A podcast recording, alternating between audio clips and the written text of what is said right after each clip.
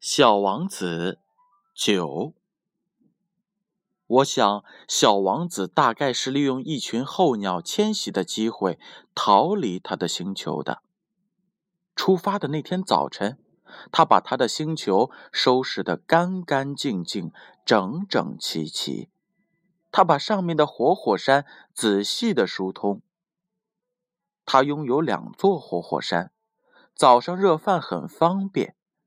他还有一座死火山，他把它疏通了一番。他想，说不定它还会再活动起来呢。火山得到了疏通，它们就燃烧的缓慢、均匀，不会突然的喷发。火山喷发就像是烟囱冒火一样。当然，在我们的地球上，我们力量很小。没有办法给火山疏通，所以火山给我们带来了很多的麻烦。走前，小王子虽然有点闷闷不乐，但他还是把剩下的最后几株猴面包树苗全拔掉。他认为他再也不会回来了。这天早上，所有的日常活都使他感到极其亲切。当他最后一次浇花，准备为它盖上玻璃罩时，他觉得自己想哭。再见了，他对花儿说。可是他没有搭腔。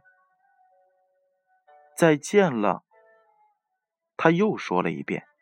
花儿咳嗽了起来，但并不是由于感冒。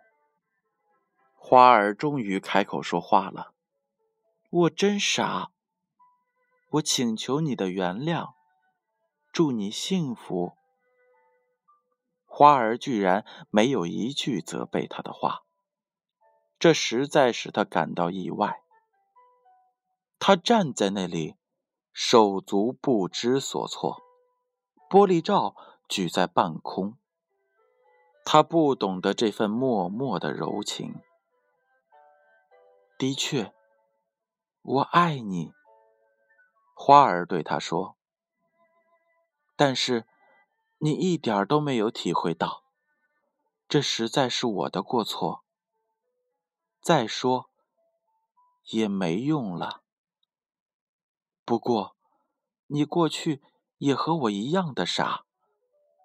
希望你今后幸福。把罩子放在一边去吧。”我用不着它了。要是风，我的感冒并没有那么厉害。晚间的凉风对我倒有好处。我是花呀。一要是虫子、野兽，我要是想结识蝴蝶，我就应当忍受得了。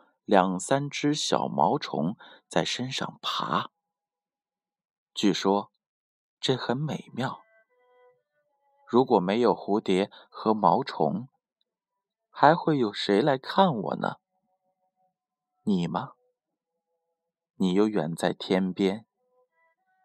至于大动物，我并不怕，我有爪子。花儿。天真的伸出他那四根刺，随后又说：“别这样磨磨蹭蹭了，这挺叫人烦心。你既然决定走，那就快走吧。”